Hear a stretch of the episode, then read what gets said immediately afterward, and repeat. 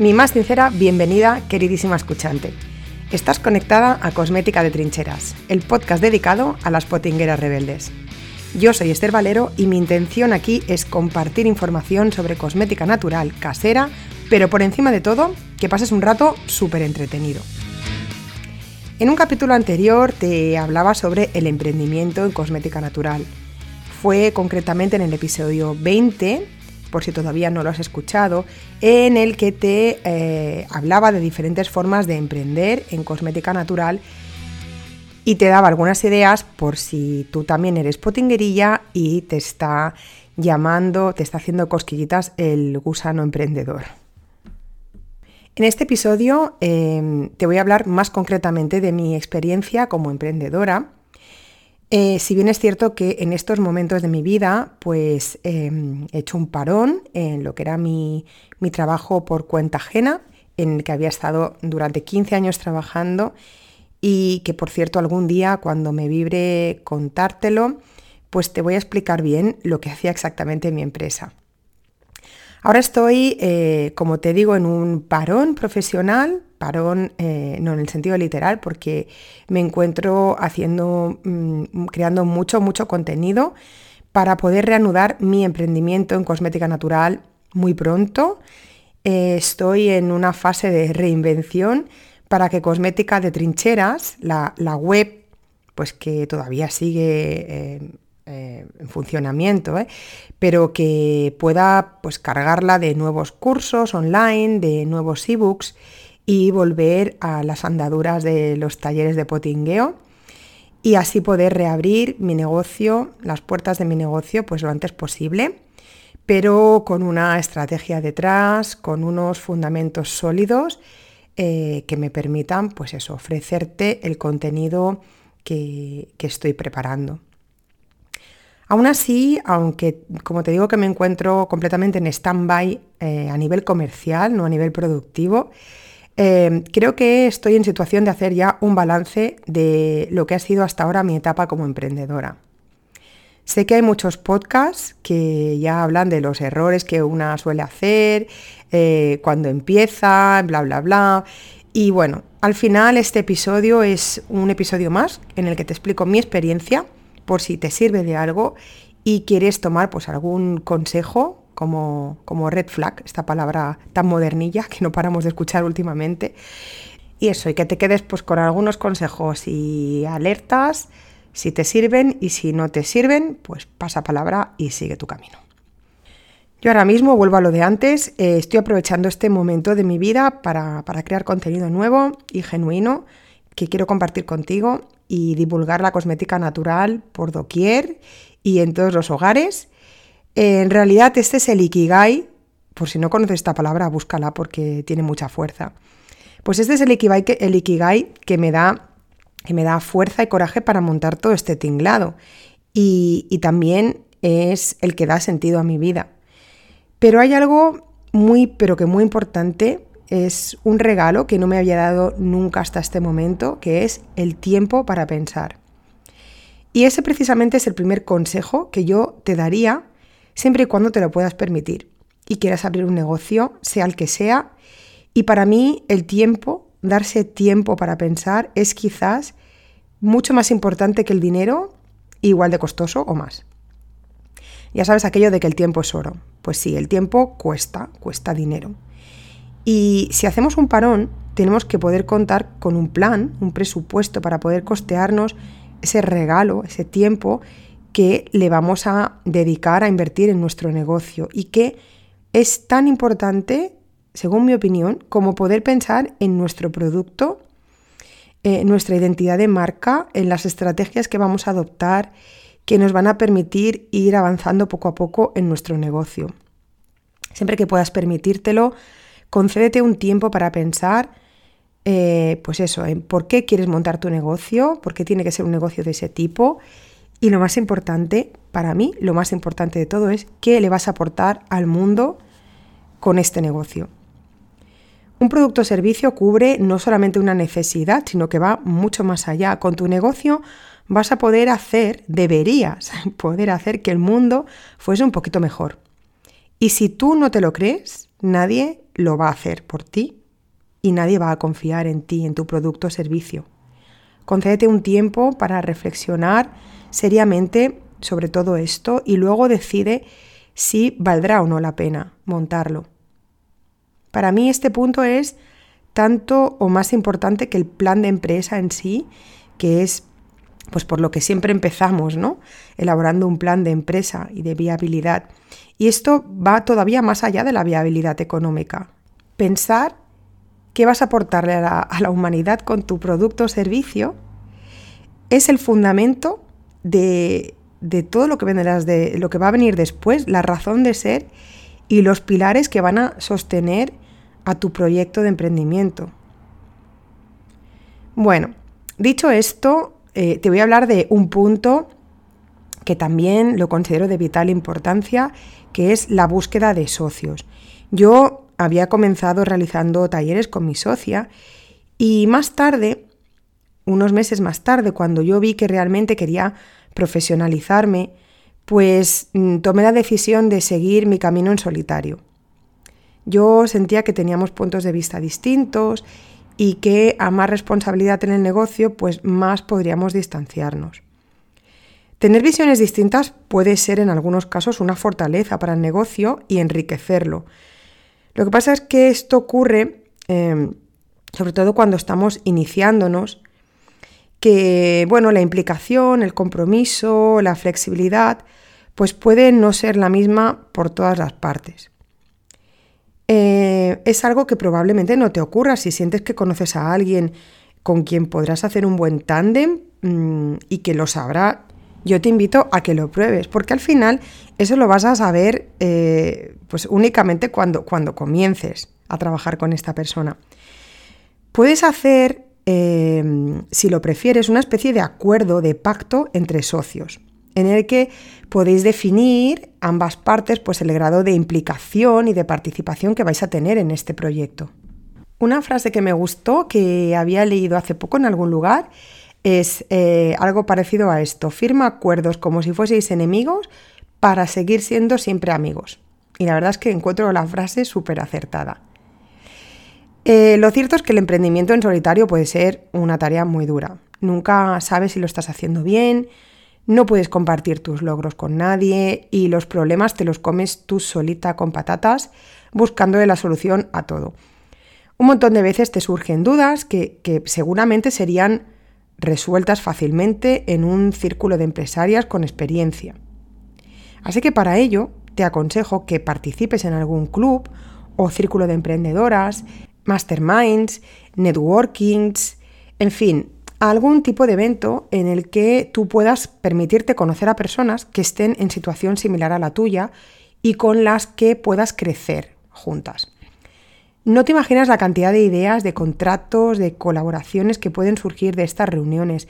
Yo recientemente me he apuntado al Club de Emprendedoras PAS.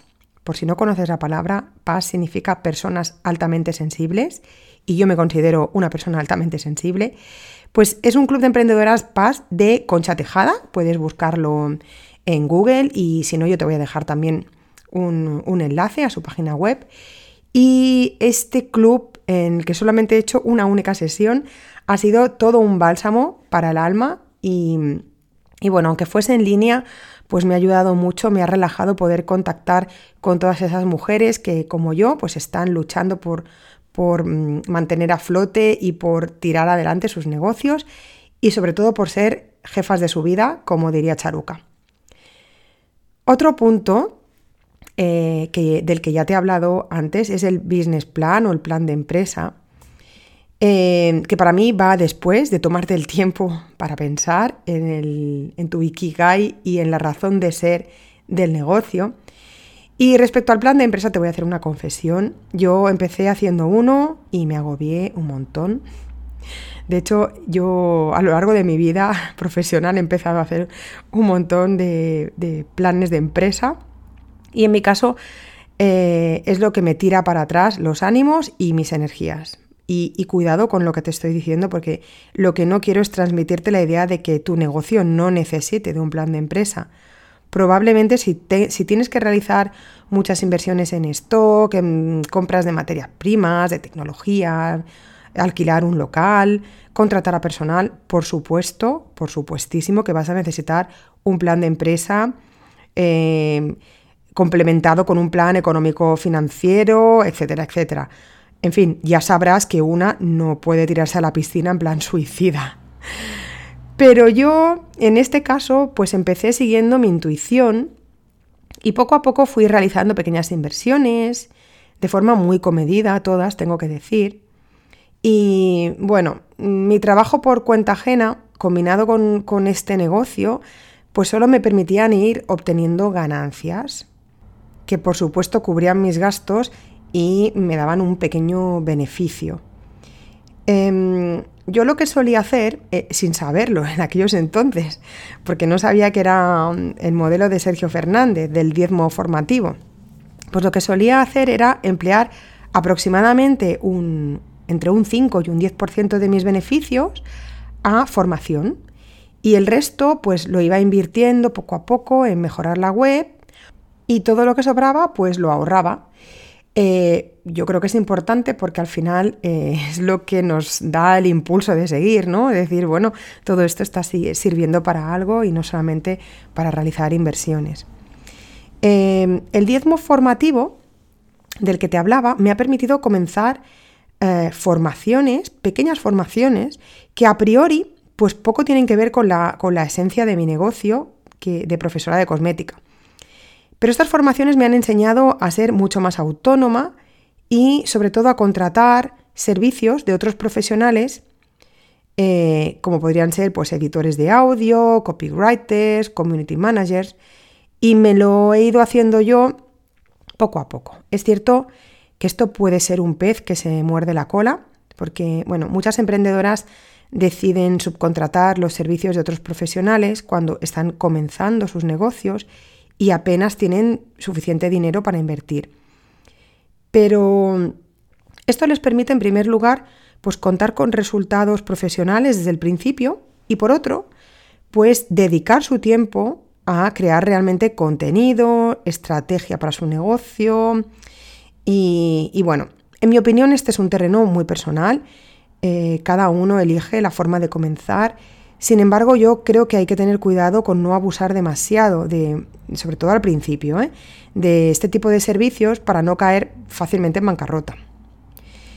Cada una sabe eh, hasta dónde llegan sus aptitudes, como te digo, esto es muy personal. A mí me daba mucha tranquilidad saber que hay muchas cosas que puedo realizar yo misma, probablemente, y bueno, probablemente no, seguramente con un estándar de calidad inferior eh, al que el que podría darme pues, un profesional especializado.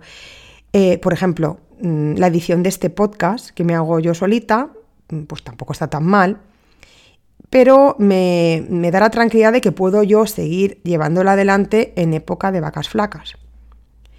Ojalá, ojalá muy pronto pueda permitirme delegar estas tareas y, y realmente pues dedicarme única y exclusivamente a las cosas que más me gustan, que es pues eso, crear mucho contenido de calidad para compartir. Algo muy parecido ocurre también con la página web. Yo decidí no invertir demasiado al principio en la web, entonces lo que hice fue comprar una buena plantilla y tiré de la ayuda de un informático que me ayudó bastante en momentos puntuales con, la plantilla. Algo que sí que te recomiendo es que mm, te busques un buen proveedor de hosting. Eh, para mí es vital pues eso, poder contar con apoyo técnico, sobre todo si no estás metida dentro de este mundillo, pues eso, que puedas contar con apoyo técnico cuando tengas problemas con la web.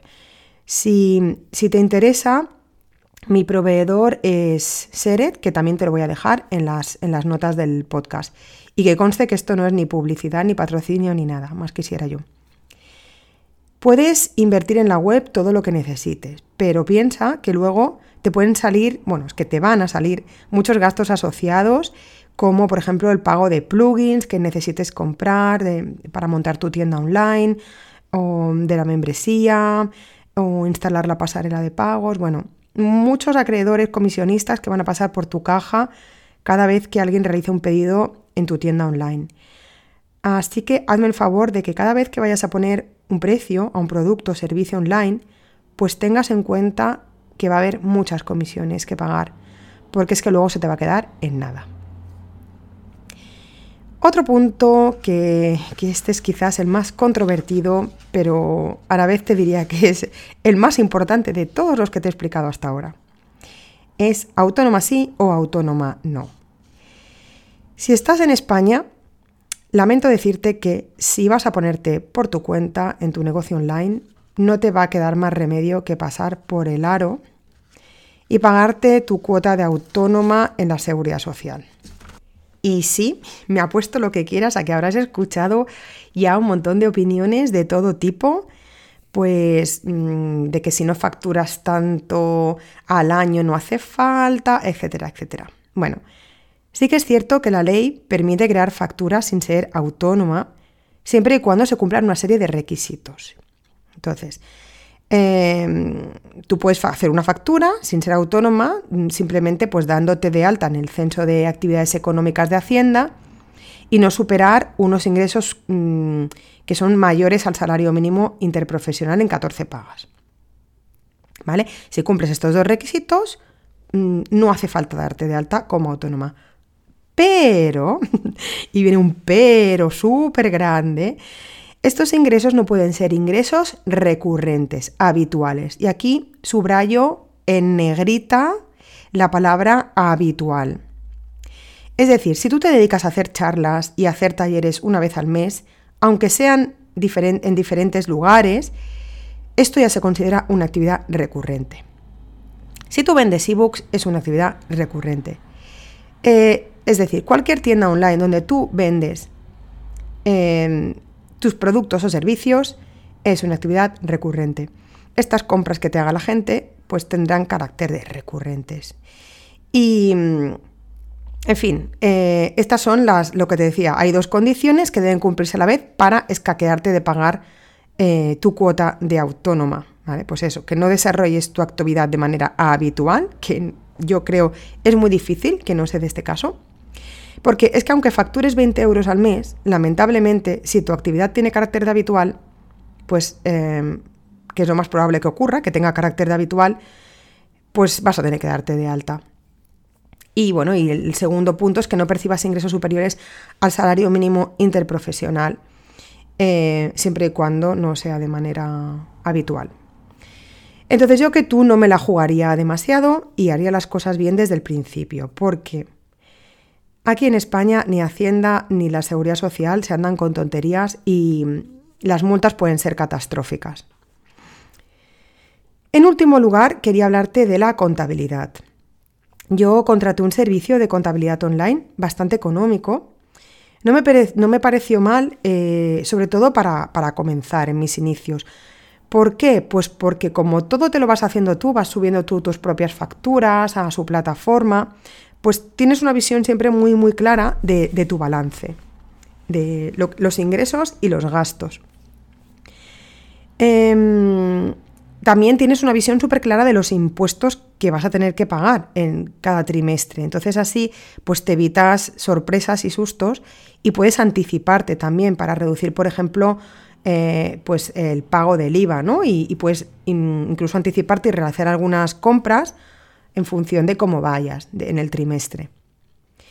Eh, por si te sirve, bueno, voy a hacer la publicidad aquí. Em, eh, fue eh, a, través de Declarando, que también te dejaré, es la, asesoría, perdón, la consultoría online, y te voy a dejar también el enlace en las notas del podcast. Em, lo que sí que te ayudaría es que, mm, que cuando te des de alta, con ellos, pues me hagas un favorcillo y les digas que vienes de parte de Esther Valero, que también estaba de alta ahí. Y así también me parece, si no recuerdo mal, tendré algún tipo de regalito por su parte, si es que se estiran, ¿vale? En fin, estos son algunos consejos o más bien eh, algunos apuntes sobre mis andaduras emprendedoras que muy pronto voy a retomar. Palabrita, palabrita de potinguera. Y realmente me gustaría mucho escuchar tus comentarios, si tú también eres emprendedora o si estás pensando en serlo y montar tu negocio en este mundo o en otros mundos. Y, bueno, si algo estoy aprendiendo, eh, todo esto es a compartir porque yo creo que hemos venido a este mundo para eso. Así que hasta aquí el episodio 24. estaría súper agradecida si pudieras compartirlo con otras personas a quien pudiera resultar útil toda esta información. Y por favor, si crees que hay algún tema pues que valdría la pena tratar en este podcast, me encantaría saberlo. Puedes escribirme un comentario o enviarme un email a hola@cosmeticadetrincheras.com con todas tus inquietudes potingueras. También puedes seguirme en Instagram como Cosmética de Trincheras, búscame y también puedes visitar mi web www.cosmeticadetrincheras.com porque allí vas a encontrar un montón de recursos potingueros gratuitos que están pensados para hacerte más feliz. Nos escuchamos en un par de semanas. Salud y potingues.